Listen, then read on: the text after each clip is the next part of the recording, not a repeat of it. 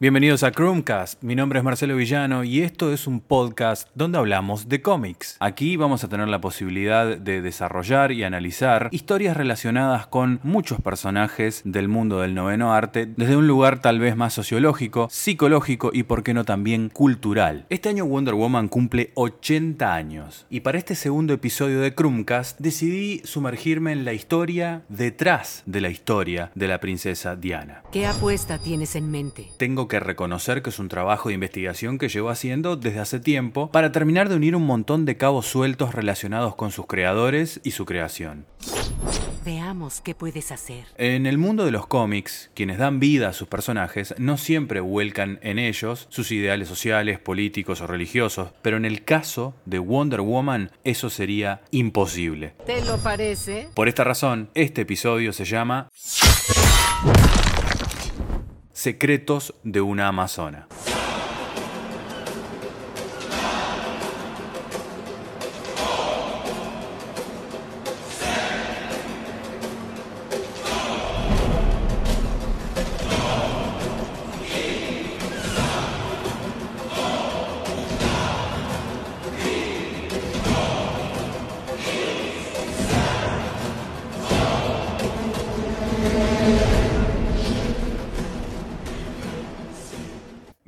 Indomable, letal en batalla, que ama la libertad y la igualdad entre las personas, además de sentir un amor sincero por el prójimo, fue creada en un tiempo completamente opuesto a sus ideales, y no solo de aquella sociedad norteamericana de la década del 40, sino a todas las del resto del mundo. Su origen proviene de la suma de ciencia e ideales de tres personas que tenían afinidad por la idea de un nuevo concepto de mujer de cara al futuro. Wonder Woman es un ícono feminista surgido en un tiempo no muy distinto a este, en el que la lucha por los derechos igualitarios demandaban símbolos que representaran a las minorías. ¿Debemos pelear de nuevo? Y a diferencia de cualquier otro personaje del noveno arte, la princesa Diana de Temisira prácticamente no sufrió cambios en su esencia ni tampoco sus valores y mucho menos su mensaje con el paso de los años. Hay una frase que la define muy claramente. Wonder Woman es propaganda psicológica para el nuevo tipo de mujer que, creo, debería gobernar el mundo. Por eso restauraré el régimen. Esta frase la afirma uno de sus creadores, que se llama William Moulton Marston. Pero comencemos a conocer a las personas que dieron vida a Wonder Woman. Te haré recordar. William Moulton Marston nació en 1893 en Cliftondale, Saugus, Massachusetts, y provenía de un entorno privilegiado y desde muy joven estuvo rodeado de mujeres fuertes e independientes como su madre y sus tías solteras hijo de Annie Moulton y Frederick William Marston, se educó en la Universidad de Harvard y se graduó en Pi Beta Kappa. La sociedad Pi Beta Kappa es la sociedad de honor académica más antigua de los Estados Unidos y a menudo se la describe como la más prestigiosa debido a su larga trayectoria y selectividad. Pi Beta Kappa tiene como objetivo promover y defender la excelencia en las artes y las ciencias liberales e incorporar a los estudiantes más destacados en los colegios y universidades estadounidenses. Además, William Moulton Marston recibió un bachillerato en artes en 1915, otro en leyes en 1918 y un doctorado en psicología en 1921. O sea, estudió una banda de cosas, era un cráneo el tipo y aprendió muchas cosas en un escaso margen de tiempo. No por mucho. Mientras estudiaba en Harvard, Marston vendió su primer guion que se llamaba The Thief a la cineasta Alice Guy Blaché, quien dirigió una película basada en ese guion en 1913. Después de enseñar en la American University of Washington, D.C. y la Universidad de Tufts en Medford, Massachusetts, Marston viajó a Universal Studios en California en 1929, donde pasó un año como director de servicios públicos y enseñó en la Universidad del Sur de California. Adelante. A Marston se le ocurrió en ese periodo una idea para un nuevo tipo de superheroína, una que triunfaría no con puños o la potencia del fuego, sino con el amor. No necesariamente. Marston fue el creador de un aparato de medición de la presión arterial sistólica que fue crucial para el desarrollo del polígrafo o lo que hoy conocemos como detector de mentiras. Podría ser de más utilidad. La experiencia de Marston con los polígrafos lo convenció de que las mujeres eran más honestas que los hombres en ciertas situaciones y podían trabajar de manera más eficiente. Yo no finjo ser alguien más. Otra pista determinante que sumó en la creación de Wonder Woman por parte de Marston fueron sus experimentos en el departamento de psicología que también dejaron su huella. Marston era asistente de laboratorio del prominente psicólogo Harvard Hugo Munsterberg, un rígido alemán que se oponía al voto de las mujeres y pensaba que educarlas era una pérdida de tiempo, o sea, un cuadrado terrible. Y de hecho, este tipo fue el que inspiró a un personaje, a un archienemigo de Wonder Woman que se lo conoce como Doctor Psycho, aquel que decía las mujeres sufrirán mientras yo río.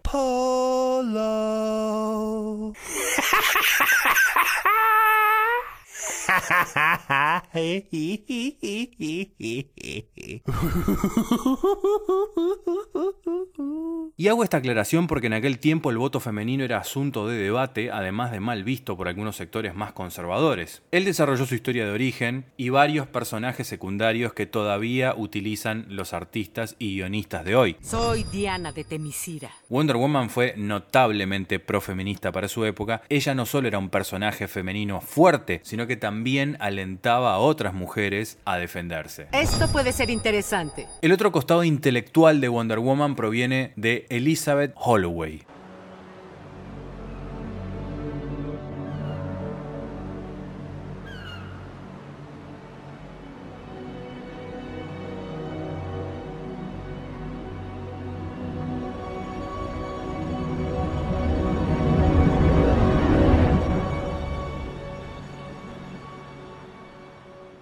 Nacida originalmente como Sarah Elizabeth Holloway en la isla de Man, entre Gran Bretaña e Irlanda, y después de que su familia se mudó a Estados Unidos, se crió en Boston, Massachusetts. Era hija de una madre inglesa llamada Daisy y William George Washington Holloway, un empleado bancario de Estados Unidos.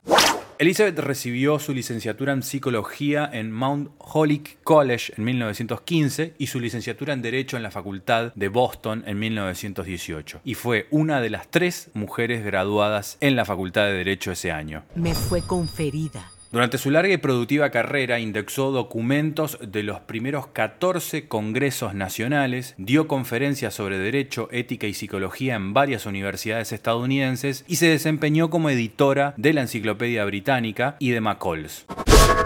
Escribió un libro de texto que se llamaba Psicología Integrativa con su esposo, justamente William Marston, y en 1933 se convirtió en asistente del director ejecutivo del Hospital Metropolitan Life Insurance.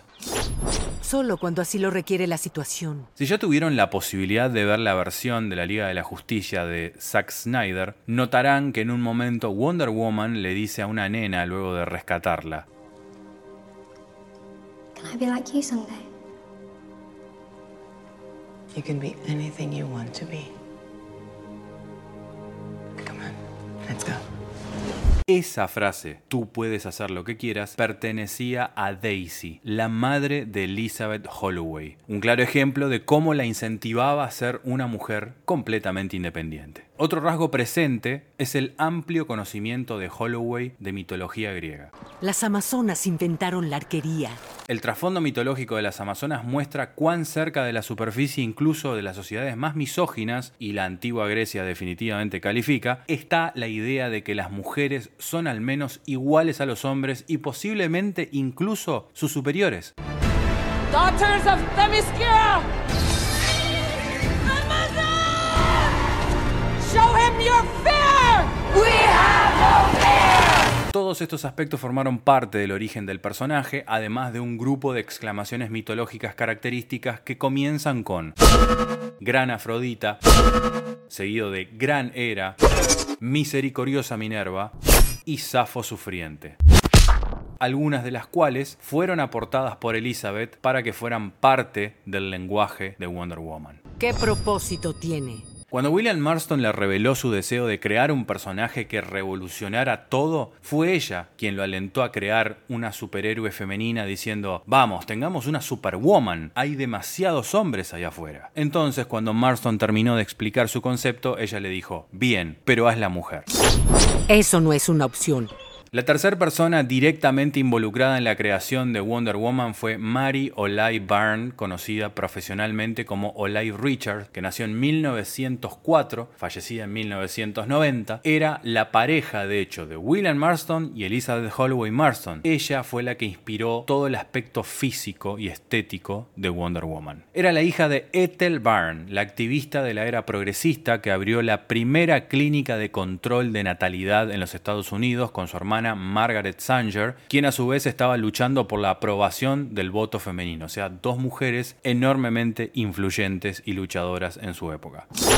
Mencioné que soy una amazona. Byrne fue entregada a una familia irlandesa estadounidense por su tía, Margaret Sanger, a la familia en Corning, New York, 1904. Y dos años más tarde, su madre, Tel, dejaría a Olive de dos años y a su hermano Jack de tres en la casa de sus abuelos paternos para protegerlos de nada más y nada menos que un padre abusivo. Fue criada por sus abuelos hasta que murieron en el año 1914 y cuando fue enviada a un orfanato católico allá por 1917 fue que se produjo la famosa huelga de hambre de Ethel Byrne. Margaret Sanger fue a visitar a Olive al orfanato y la conoció por primera vez y le contó sobre su madre y sobre su trabajo.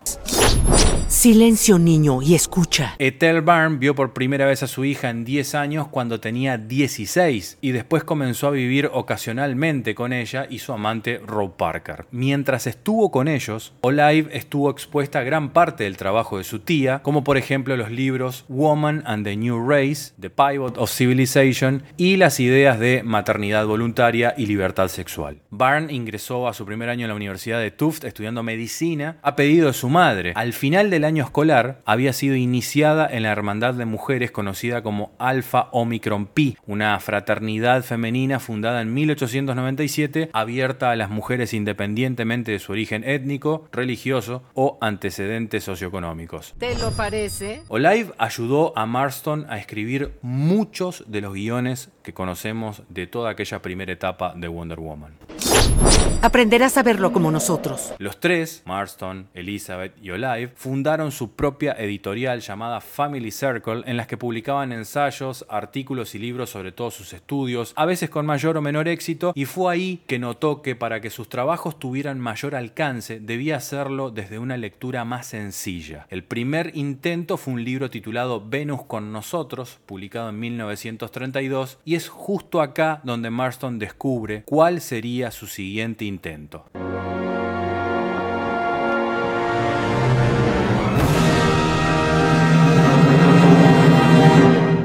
Los cómics. Marston se interesó por los cómics y entrevistado por su esposa Olive bajo un seudónimo, habló sobre su gran potencial educativo en dos artículos titulados No te rías de los cómics publicados en 1940 y 1942. Este material llega a manos de Max Gain, el editor de National Periodicals and All American Publications, lo que hoy se conoce como DC Comics. Max Gain quedó tan impresionado que contrató a William Marston como consultor educativo. Su compañía acababa de encontrar el oro con los éxitos de los cómics de Superman y Batman y estaban interesados en ganar más prestigio aún. Nunca son demasiados. Pero la realidad era que Marston ya no tenía demanda como profesional y básicamente se lo veía como una desgracia en el mundo académico. Empezaban a correr rumores sobre su relación poliamorosa con Elizabeth y con Olive.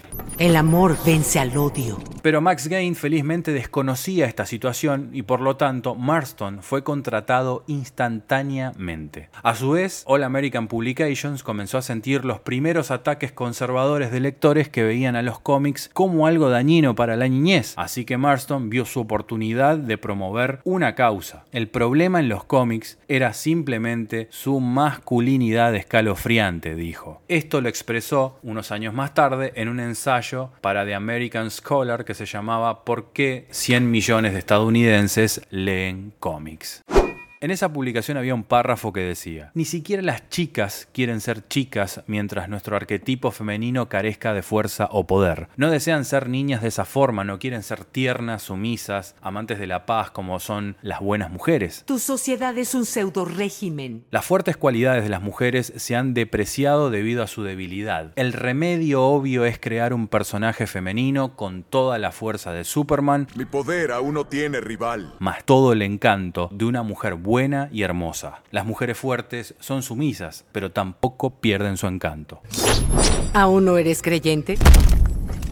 Marston diseñó Wonder Woman para ser una alegoría de la líder amorosa ideal, el tipo de mujeres que él creía que debían dirigir la sociedad, como su esposa, su madre o sus tías. Ese nuevo tipo de mujer se moldeó en gran medida a partir de textos feministas de principios del siglo XX, incluido el libro de Margaret Sanger, Woman and the New Race, que defendía la positividad sexual y la anticoncepción, y según la escritora Jill Lepore, autora del libro del 2014 titulado La historia secreta de la Mujer Maravilla, la filosofía de la mujer y la nueva raza de Margaret Sanger resultaría ser la filosofía de Wonder Woman precisamente. Esto explica por qué Wonder Woman ha perdurado y se ha ganado el respeto de muchas feministas a lo largo del tiempo. Conoce tu lugar, niña. Marston tuvo suficiente espacio para inventar su propia superheroína ideal. Para dibujar sus aventuras, eligió a Harry Peter, un artista veterano, que era conocido por sus dibujos animados en los diarios acerca de los prosufragistas. Peter diseñó una mujer de cabello negro que usa una tiara, un corpiño rojo, cinturón blanco, brazaletes, botas doradas y una falda oscura con el patrón de la bandera estadounidense. Originalmente se llamaba Suprema, pero finalmente se transformó en la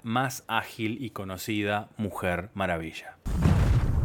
Temerme sería prudente. Marston tenía la libertad creativa de hacer lo que quisiera con el personaje. Originalmente, todas las historias fueron acreditadas bajo el seudónimo de Charles Moulton, pero cuando Wonder Woman recibió su propia serie de cómics, finalmente reveló que él era su creador. En realidad, el cómic era más un producto familiar. Las esposas e hijos de Marston ocasionalmente tenían y aportaban ideas. Su segunda esposa, Marjorie Huntley, y su nuera, Louise Marston, escribieron y entintaron. De hecho, más mujeres trabajaron en él que hombres, incluida Helen Shepard, que se encargaba de colorear, y Jim y Margaret Broughton, que se encargaron de las letras. La mujer que sobrevivió. Joy Hummel merece un párrafo aparte. Era estudiante de la cátedra de psicología de William Marston y escribió varias historias de Wonder Woman como ghostwriter. A partir de 1945, cuando la salud de Marston se deterioró por la polio, ella se convirtió en la escritora principal de la serie hasta que él falleció en 1947 de cáncer de piel. Tenía apenas 19 años cuando fue convocada por su capacidad narrativa para escribir los guiones y aportó muchísimas ideas. Fue contratada apenas se graduó en 1944 y durante la entrevista laboral junto a Marston y Holloway recuerda que no habían encontrado a nadie que escribiera historias de Wonder Woman de la forma que él deseaba que fuera retratada y que pudiera escribir su teoría en las historias. O sea, había que unir los conceptos fantásticos con los conceptos psicológicos. Quería que Wonder Woman fuera un modelo a seguir positivo para sus jóvenes lectoras y le inspiraran a salir al mundo y a usar sus habilidades.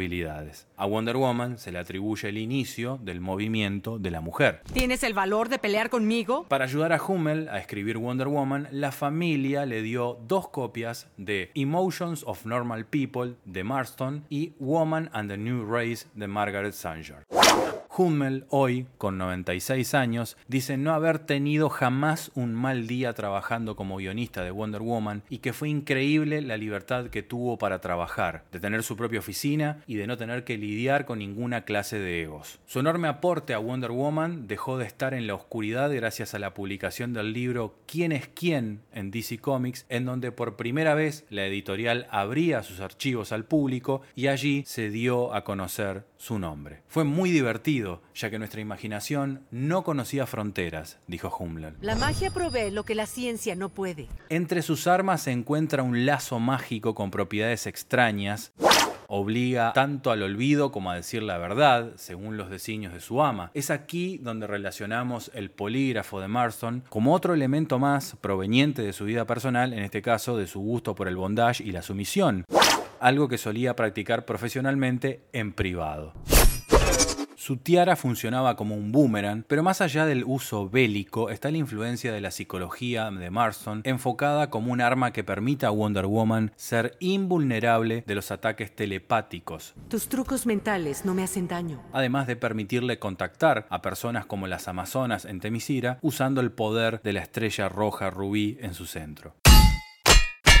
Sus brazaletes, confeccionados con un metal autóctono de su tierra llamado Feminum, es prácticamente indestructible y se usaban como un recordatorio de advertencia. Perder la independencia de uno al permitir que el dominio masculino sobre su voluntad les quite su propio poder.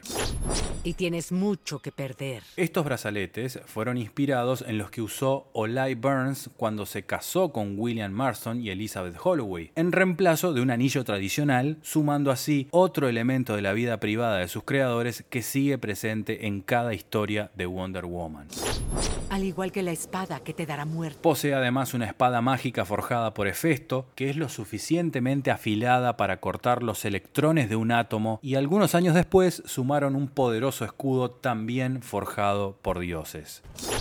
Para eso es el escudo. Cuando faltaba muy poco para que se publicara el primer número de Wonder Woman, William Marston declaró a la prensa, por fin en un mundo desgarrado por el odio y las guerras de los hombres, aparece una mujer para quien los problemas y las hazañas de los hombres son un juego de niños. Una mujer cuya identidad nadie conoce, pero cuyas sensacionales hazañas son sobresalientes en un mundo en rápido movimiento. Ella sirve como un símbolo de integridad y humanidad para que el mundo de los hombres Somos iguales en todos los sentidos. sepa lo que significa ser una amazona. No asustarás a la hija de Zeus. Con 100 veces la agilidad y la fuerza de nuestros mejores atletas masculinos y luchadores más fuertes, aparece como si de la nada venga una injusticia o corrija un mal.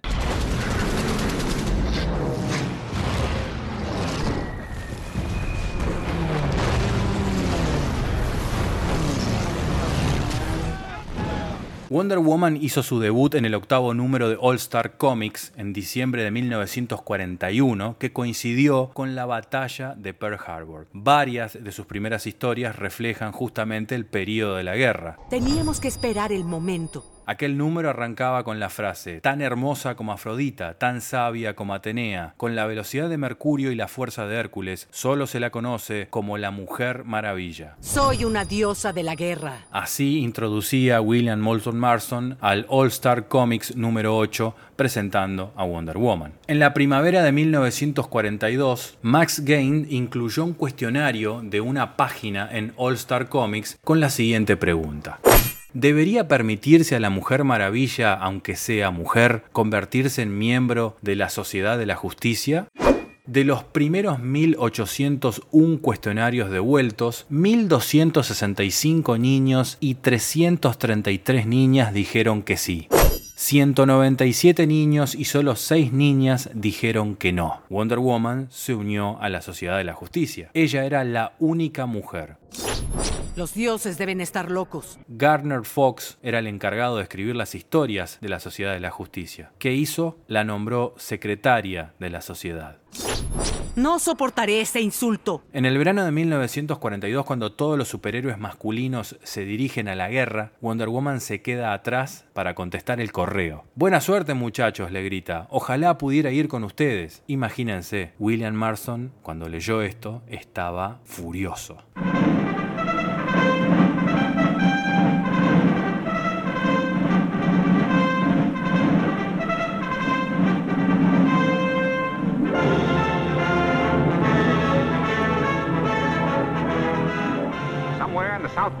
American fighting men smashing their way ashore against Jap resistance. Ese periodo también coincide con la creación del Cuerpo Auxiliar del Ejército de Mujeres en Estados Unidos, donde 150.000 mujeres se incorporaron a este ejército ocupando puestos que liberaron a más hombres para ir al combate.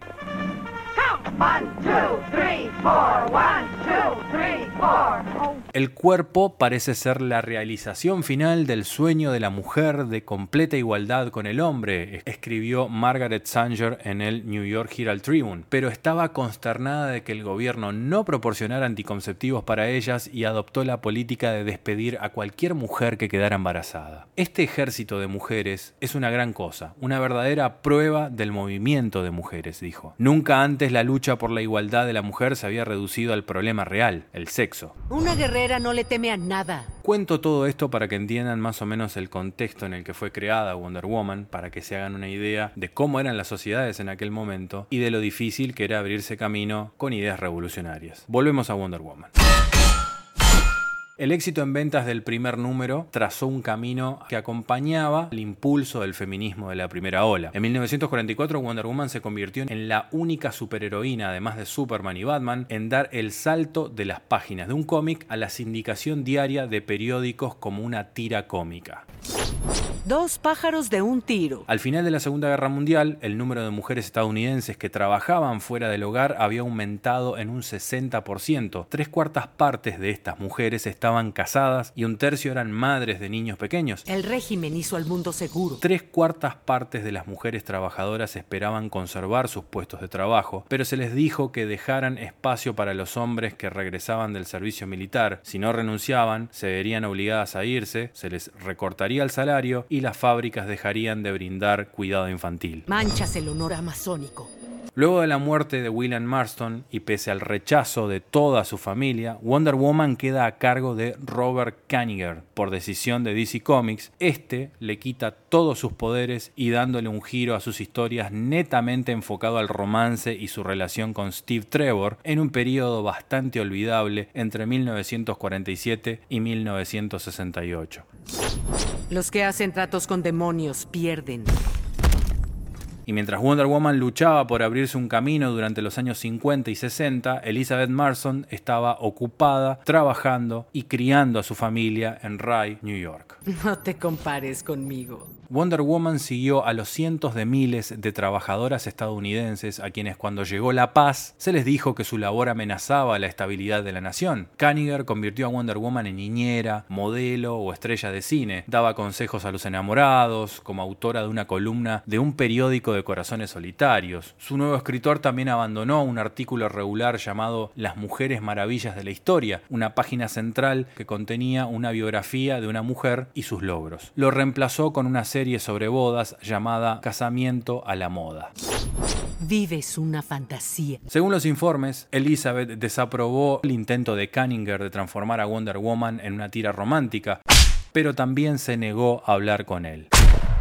Fue un periodo largo y oscuro, no solo para Wonder Woman, sino para todas las mujeres de ese entonces, que se cierra con la muerte de Margaret Sanger en 1966, tras 50 años dedicados a la liberación de la mujer. ¿No hay peleas amistosas? A principios de la década del 70 comenzaba la era de bronce de los cómics, un retorno de los elementos de trama más oscuros y argumentos más relacionados con cuestiones sociales relevantes como el racismo y la desigualdad, y comenzó a florecer durante el periodo prefigurando la última edad moderna de los cómics.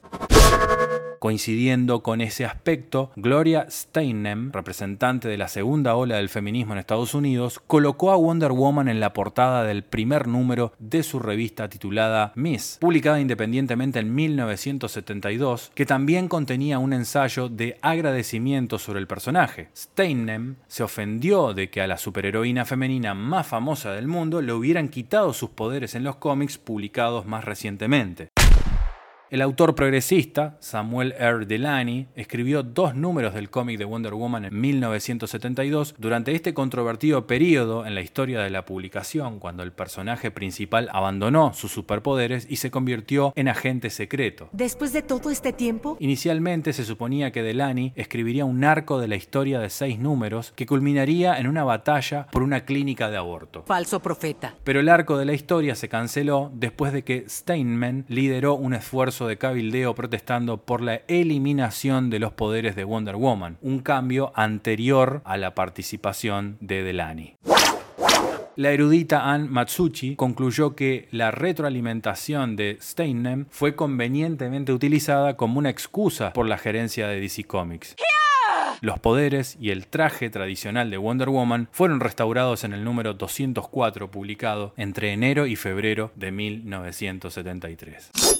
Joan Edgar escribió la historia de portada del número de 1972 con Wonder Woman, describió su relación personal con los cómics y aplicó al personaje los problemas que enfrentaban las mujeres, como la dinámica de poder y la discriminación de género en el lugar de trabajo. Nuestros enemigos nos fortalecen. Aquella portada tenía el título Wonder Woman for President. Steniman quería presionar a DC para que mostraran a Wonder Woman como una heroína feminista porque sentía que las nuevas imágenes de Wonder Woman en la década del 60 la objetivaban.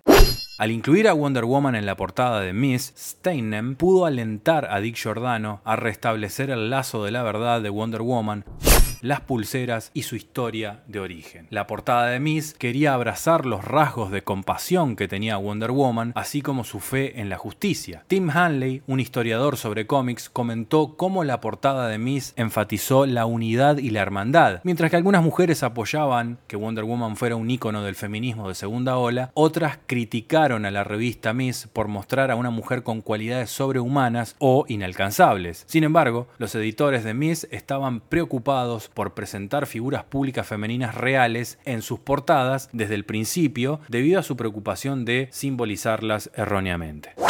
Jill Lepore reflexionó sobre la portada de Miss con Wonder Woman llamándola la conexión entre el feminismo de la primera ola y el feminismo de la segunda ola. Wonder Woman se inspiró en los esfuerzos del movimiento por el sufragio femenino y en el trabajo de las mujeres durante la Gran Depresión. Dijiste que yo eligiera. En 1973 Wonder Woman regresó a sus raíces, se estableció firmemente como parte de la Liga de la Justicia, de la cual los otros superhéroes de DC Comics también son miembros. Más tarde, Roy Thomas y Jim Collan le dieron a Wonder Woman un cambio de imagen reemplazando el águila en su pecho con una W diseñada por Milton Glaser. Durante esta década guionistas como Dan Thomas y Mindy Newell finalmente recibieron crédito. También por primera vez una mujer dibujó la serie, Trina Robbins. Toda la franquicia se reinició en 1987 con una gran aclamación de los escritores Greg Potter, Janice Rice, Len Wayne, Mindy Newell y el escritor y artista George Pérez. Los aspectos feministas del personaje se volvieron más francos, así como sus raíces mitológicas. La hija de un dios sí puede. Trina Robbins y Colleen Durant también crearon una novela gráfica notable bajo el título Wonder Woman, The Once and Future Story de 1998, que abordaba el abuso conyugal. De ahí en más desfilaron toda clase de artistas, guionistas y entintadores que perpetuaron la mística amazona, mostrándola en diferentes realidades alternativas, en una más joven, en otras como una diosa y en otras incluso con hijas heredando el manto. De más está decir el impacto que ha tenido tanto en series, videojuegos, juguetes y el alcance masivo gracias a la interpretación de la actriz israelí Gal Gadot.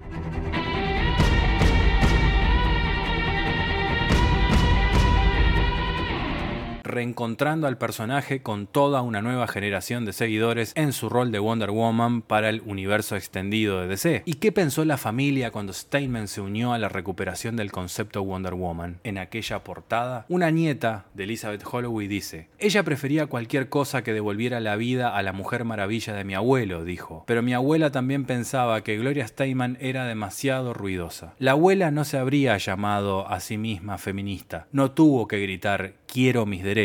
Ella simplemente salió y los consiguió. He peleado con los dioses mismos. Ella siempre me decía, no soy la mujer maravilla, pero yo siempre le dije, tú abuela lo eres para mí. Aún tienes mucho que aprender. Elizabeth Holloway Marston murió a los 100 años de edad.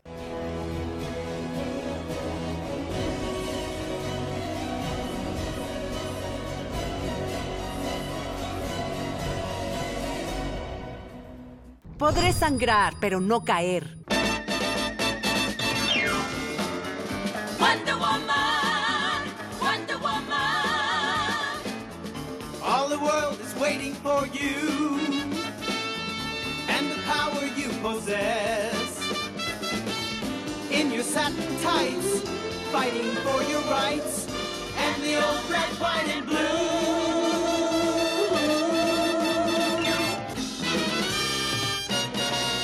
Recuerden seguir todas las novedades de este podcast a través de crum.com.ar y nuestras redes sociales. Mi nombre es Marcelo Villano y los espero en el próximo episodio.